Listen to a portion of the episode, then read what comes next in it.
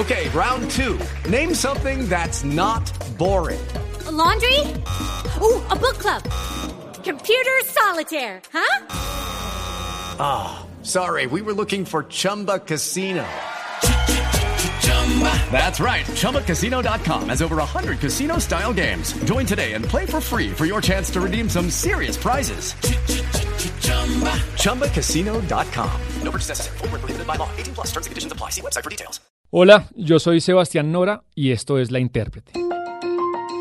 Y en el episodio de esta semana vamos a hablar de una reforma tributaria muy ambiciosa, quizá una de las más ambiciosas en la historia del país, porque el gobierno, según lo que hemos conocido, pretende recaudar 25 billones de pesos.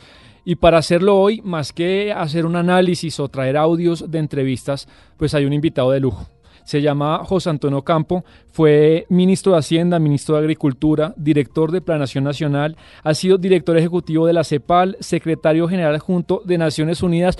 Doctor Ocampo, digamos que usted tiene más puestos que un bus, no sé si me faltó uno, pero es un honor que esté hoy con nosotros en la intérprete. No, encantado de estar con ustedes. Doctor Ocampo, yo sé que usted es quizá una de las voces más interesantes en el tema de la historia de la economía en Colombia y antes de entrar en la coyuntura, yo quiero que usted nos cuente si este momento, esta coyuntura, esta reforma tributaria le recuerda algún momento de la historia económica del país, alguna reforma tributaria, sea del siglo XIX o del siglo XX.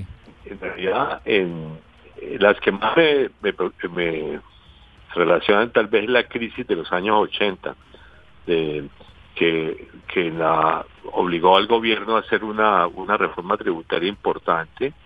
Eh, el doctor Roberto Muguito era entonces el ministro de Hacienda y, hizo, eh, entre otras cosas, para evitar eh, reducir el gasto público, hacer ajustes fiscales y reducir el gasto público. Eso es muy parecido a lo que, de hecho, está planteando el propio gobierno, que no es posible bajar de todos los beneficios sociales que se han creado eh, y que eso tendría un, eh, un efecto muy negativo sobre la reactivación y sobre la pobreza. Eh, por lo tanto, digamos que se necesitan unos recursos adicionales para poder mantener unos niveles importantes de apoyo social. Doctor Ocampo, digamos que antes de entrar en los rubros en los que se va a tocar, pues hay algo esta reforma que no sé si a usted qué señal le mande y es que de los 25 billones que se va a recaudar, pues 10 es para los beneficios sociales de los que usted habla, pero 16 son para servicios de la deuda. ¿A usted esta espiral de deuda eh, en el que está Colombia le preocupa? Bueno, la deuda pública de Colombia eh, está en, uno de los niveles, no en el nivel más alto de la historia. Eh, afortunadamente, con tasas de interés bajas, ¿no? Porque finalmente, digamos, las tasas de interés han bajado, con, bajaron mucho el año pasado a nivel nacional e internacional, entonces eh, es un poco más bajo el servicio de la deuda. Pero bueno, el servicio de la deuda siempre, siempre eh, ocupa una, o absorbe una parte de los ingresos tributarios, pero no creo que realmente uno pueda decir que esta reforma es para pagar más deuda. Eh, no creo que, que sea una forma lógica de plantearlo.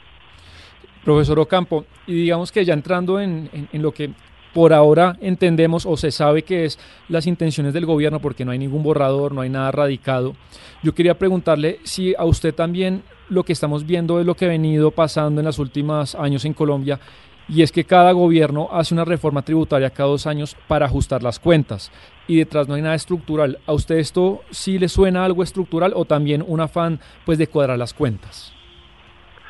Vamos a verlo en la práctica, porque eso depende incluso no solamente del gobierno, eh, sino también del de, Congreso, ¿no? cuál es la, forma como esto se plantea en el Congreso y, y los grupos eh, de intereses que presionan al, Congreso para, eh, para obtener algún beneficio tributario o para defender sus beneficios tributarios.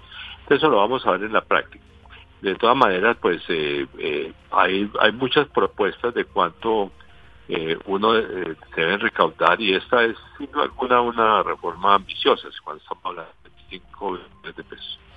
Y de lo que, de lo que se ha sabido, ¿qué, qué cosas le agradan? Por ejemplo, eh, en teoría, aumento de dividendos del 10 al 15%, se dice que el impuesto a la riqueza aumentaría, quitar los bienes eh, que están exentos de IVA salvo la canasta familiar.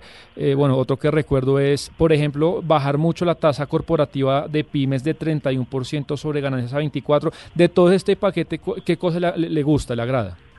Bueno, muchas cosas que usted ha mencionado. Eh, yo le agregaría una que me parece muy importante, que es eh, que son los impuestos adicionales eh, a las cosas que generan daños ambientales.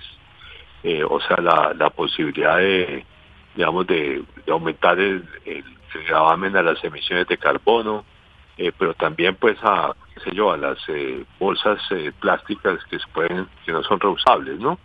Eh, digamos ese paquetico eh, no sé no significa de pronto demasiado en plata pero sí en términos de concepción de, de algo que es eh, que es conveniente. Ahora y yo lo que le plantearía tal vez por el lado negativo es que no veo exactamente cuál es la propuesta para lo que yo considero que es el gran problema de la reforma tributaria o el sistema tributario colombiano que quedó claro en el informe de estos expertos internacionales y es que en la, en la renta de las personas naturales hay muchos beneficios a las rentas que no son de trabajo, a las rentas de capital y a los otros beneficios eh, diferentes a la renta de trabajo. Eh, y, que hace que el, no sé, el 6 o el 7% más rico eh, no pague muchos impuestos de renta en su, a las personas naturales. Y ahí está el gran rezago colombiano, porque digamos uno ve las comparaciones internacionales que tiene el informe, eh, donde estamos muy bajitos es el impuesto de renta de personas naturales y especialmente el impuesto a las rentas que no son de trabajo.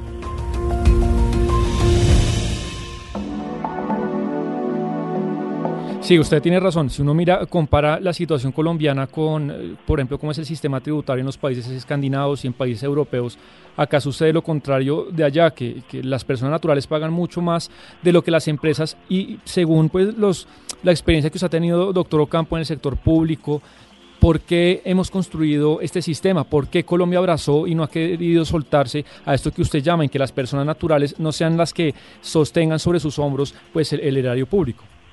Sí, es un, bueno, es un patrón, eh, yo diría no solo colombiano, en realidad es latinoamericano. Si uno ve en toda América Latina el, eh, los impuestos a las personas naturales son bajos.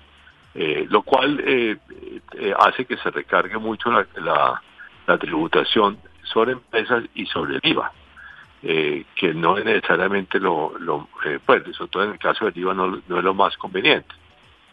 Aquí, pues en Colombia, como en otros países latinoamericanos, terminamos cargándole a las empresas lo que no se recauda por, por el lado de las personas naturales. Entonces yo creo que sí hay que aumentar el impuesto personas naturales de altos ingresos. Creo que ahí está la clave de, de, una buena reforma tributaria. Hay, hay, otro tema, profesor Ocampo, que es muy interesante discutir y, seguramente usted ha leído que en los últimos años se ha intensificado ese debate en, eh, Europa, eh, en especial de la mano del profesor Piketty, y es el impuesto a la riqueza. Eh, y usted sabrá bien que hay quienes dicen que en países como Colombia pues es un error porque eso espanta capital, es una invitación a desinvertir, pero yo entiendo y usted me corregirá si me equivoco, que usted es una de las personas que creen que sí es positivo eh, un impuesto a la riqueza en Colombia. ¿Por qué? Bueno, si mira la historia de, del impuesto al patrimonio, digamos, eh, o a la riqueza, pero Colombia siempre lo llamábamos impuesto al patrimonio. Eh, eso, eh, cuando fue creado en los años 30, durante la República Liberal, eh, una, eh, la justificación es que eh, las rentas de capital no se captan muy bien a través del mercado, entonces que por lo tanto tienen que pagar a través del patrimonio. esa fue la justificación que dio la administración López Pumarejo para establecer el impuesto al patrimonio, que es muy interesante. Es la misma que utiliza Piketty para defender el impuesto a la riqueza. Exactamente la misma justificación, tal vez no se no tiene ningún eh, conocimiento del, presidente eh, López eh, Pumarejo, pero bueno, en fin, esa es la historia y yo creo que es muy justificado. además, en un país donde, digamos, la, la riqueza o el patrimonio es lo más desigualmente distribuido, mucho peor que el ingreso. O sea, en Colombia tenemos una mala distribución del ingreso, pero tenemos una pésima distribución de la riqueza.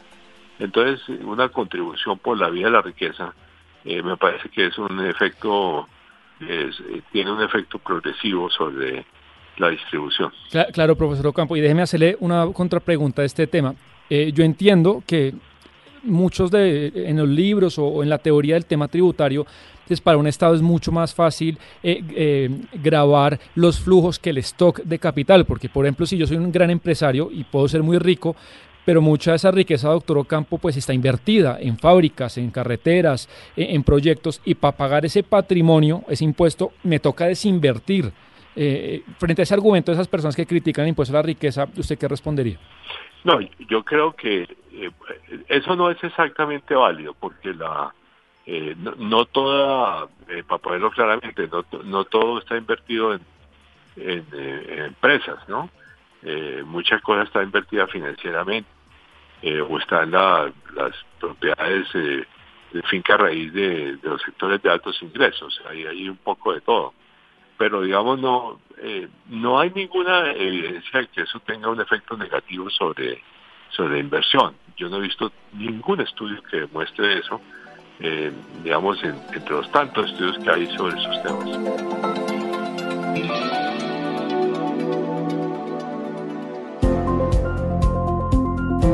Profesor Ocampo, otro tema que quería preguntarle, eh, y es que el tema que en esta eh, reforma tributaria no se toca y quizás es el único de los únicos impuestos que no se habla ni se debate es el tema de los aranceles. Y digamos que la, tradición que usted ha abrazado y también me corrige si no es así la, tradición cepalina usted cómo ve esa situación de los aranceles hoy en Colombia eh, el debate es muy intenso porque los sectores progresistas dicen que se ha desprotegido al campo, hay, una desprotección y por el, otro lado hay otros partidos o académicos que dicen que no, que hay que duplicar, por ejemplo, eh, la apuesta de la apertura, por ejemplo, el profesor, eh, el, economista Rubel Holmes la semana pasada dijo eso, que hay que abrazar una nueva apertura. ¿Cuál es la situación hoy en día en Colombia eh, según su experiencia? Bueno, hay que recordarle al doctor Rudolf Holmes que la apertura que él eh, promovió no generó más crecimiento económico en Colombia. Eh, hasta donde sabemos, digamos, la economía colombiana crecía más justamente en la época del proteccionismo que, después con la con la apertura económica. Entonces yo creo que esa, digamos, a, apostarle a que la más apertura es lo que va a generar más crecimiento en Colombia, hasta donde yo veo, no es válido ni para Colombia ni para ningún país latinoamericano. América Latina, por ejemplo, eh, crecía al 5,5% por año en la época de la industrialización, ahora crece al 2.7%, o sea, la mitad. Eh, entonces, eh, y Colombia, pues, un poco mejor, digamos, crece, no sé, al 3.2 o 3.3% en los últimos 30 años, pero también es una tasa muy baja. Entonces, al doctor Gómez hay que recordarle que la apertura no generó más crecimiento económico. Sí, eso, eso lo dijo en un medio de comunicación la semana pasada y fue, fue un titular llamativo, ¿no? necesitamos una nueva apertura. Y doctor Ocampo, para, para ir despidiéndolo, hay, un último tema que quería, que quería tocarle. Eh, más allá del tema eh, de los montos nominales y de todo lo que va a hacer esta reforma tributaria, la realidad es que nunca el Estado colombiano ha crecido tanto en su historia pues, respecto al PIB eh, en los últimos dos años. Seguramente por una coyuntura del coronavirus y por todo.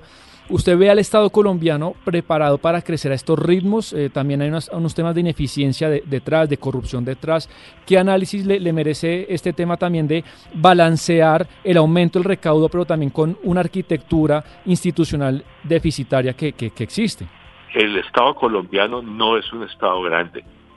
Eh, eso no es eh, correcto, digamos, no lo compara con cualquier Estado de la OCDE a la cual pertenecemos ahora, tenemos más bien un Estado pequeño, eh, no un Estado grande.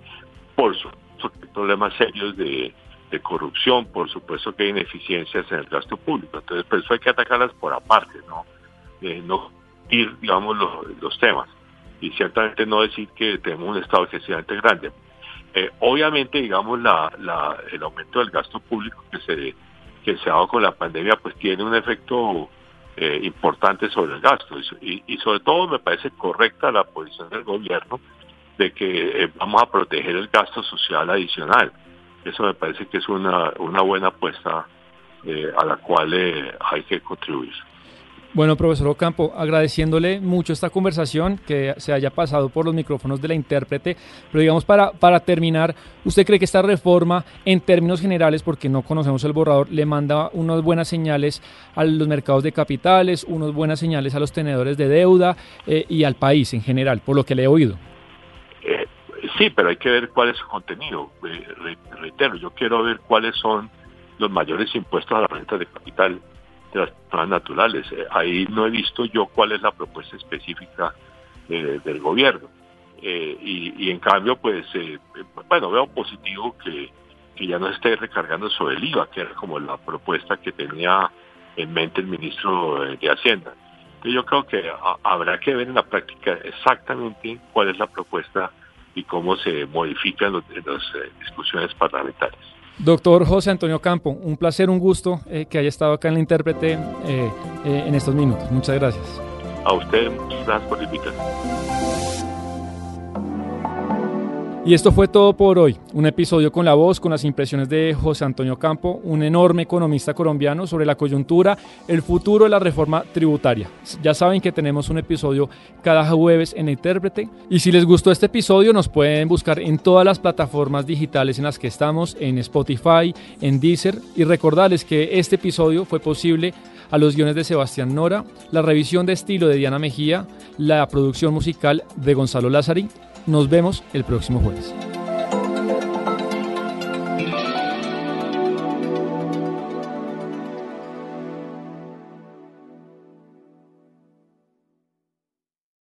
With the Lucky Land slots, you can get lucky just about anywhere. This is your captain speaking. Uh, we've got clear runway and the weather's fine, but we're just going to circle up here a while and uh, get lucky. No, no, nothing like that. It's just these cash prizes add up quick. So I suggest you sit back, keep your tray table upright, and start getting lucky. Play for free at LuckyLandSlots.com. Are you feeling lucky? No purchase necessary. Void where prohibited by law. 18 plus terms and conditions apply. See website for details.